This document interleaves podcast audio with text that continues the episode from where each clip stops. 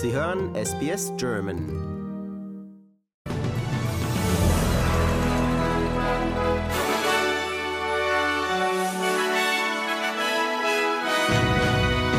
US-Präsident Joe Biden bezeichnet den russischen Staatschef Wladimir Putin als Kriegsverbrecher. Ein Erdbeben der Stärke 7,4 erschüttert Fukushima und weite Teile Ostjapans mit vier Toten.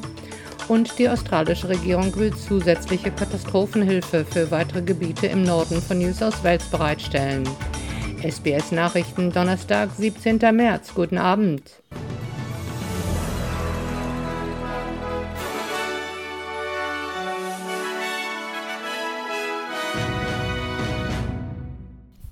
In New South Wales sind seit Beginn der Pandemie über 2000 Menschen an Covid-19 gestorben.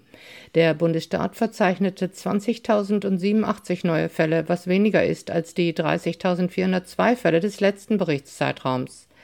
Die Behörden warnen davor, dass sich die Zahl der Fälle im nächsten Monat verdoppeln wird und der Bundesstaat mit dem Auftauchen der neuen hochübertragbaren Omikron-Subvariante vor einem drastischen Anstieg steht. Die Vereinigten Staaten wollen zusätzliche 800 Millionen Dollar an Militärhilfe bereitstellen, um die Ukraine bei der Abwehr russischer Luftangriffe zu unterstützen, weigern sich aber weiterhin, eine Flugverbotszone einzurichten.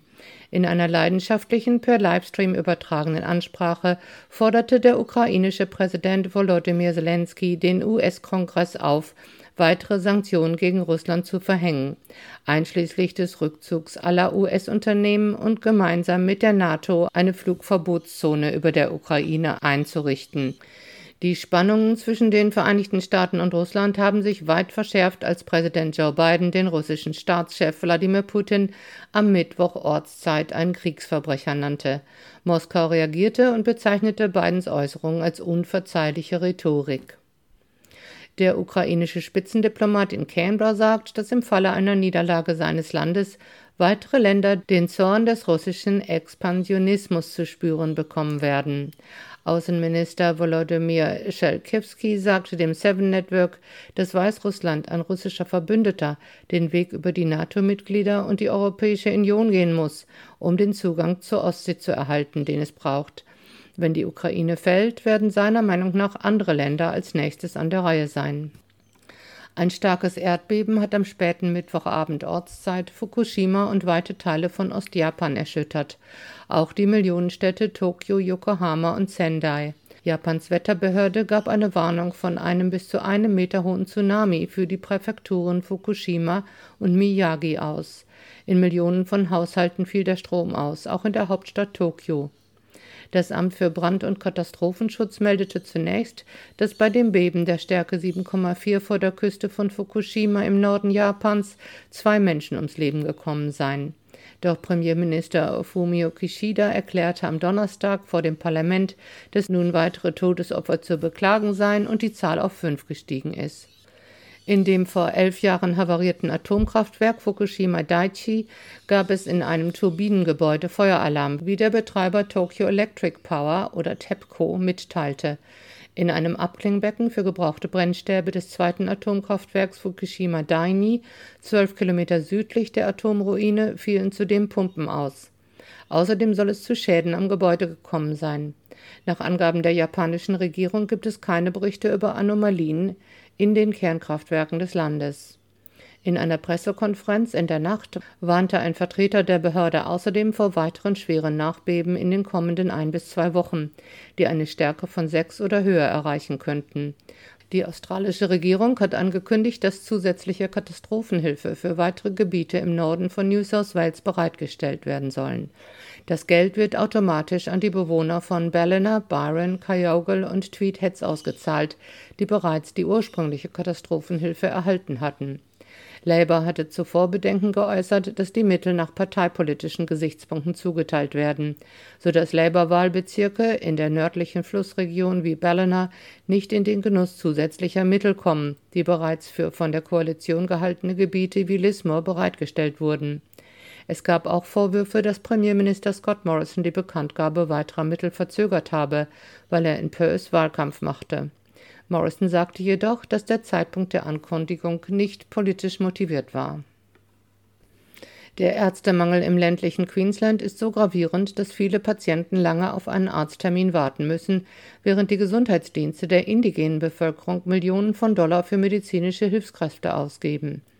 Matthew Cook, der Leiter des Nulundu-Gesundheitsdienstes in Gladstone, hat einer Untersuchung des Bundessenats über die hausärztliche Versorgung im ländlichen Australien mitgeteilt, dass der Nulundu-Dienst in den letzten fünf Jahren 3,5 Millionen Dollar für die Beschäftigung von Vertretungsärzten ausgegeben hat, weil er keinen festen Arzt finden konnte. Bei der Untersuchung wurde auch festgestellt, dass es zu Verzögerungen bei der Behandlung von Patienten kommt, von denen einige bis zu zwölf Wochen auf einen Termin warten. Die Enthüllungen kommen zu einem Zeitpunkt, an dem Australien den National Close the Gap Day begeht, an dem auf die anhaltende Kluft zwischen den Gesundheitsergebnissen für indigene und nicht indigene Australier hingewiesen wird.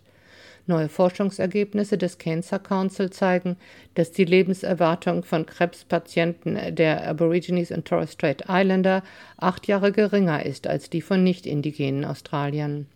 Megan Farlow vom Rat sagt, dass der eingeschränkte Zugang zu Gesundheitsdiensten für First Nations eine Rolle bei diesem Ergebnis spielt.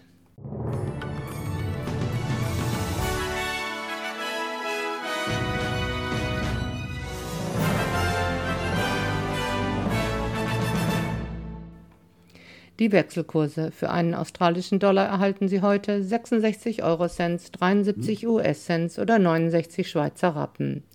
Zum Wetter zunächst in Mitteleuropa für heute Donnerstag. Berlin bewölkt 14, Frankfurt bewölkt 13, Wien sonnig 14 und Zürich teilweise bewölkt mit 18 Grad. Und morgen Freitag hier in Australien, Perth teilweise bewölkt 29, Adelaide aufklärende Bewölkung 29, Melbourne Schauer 21, Hobart morgens möglicherweise Schauer mit 19 Grad, Canberra teilweise bewölkt 28, Sydney Schauer 27, Brisbane auch Schauer mit 29 und Darwin auch Schauer mit 34 Grad.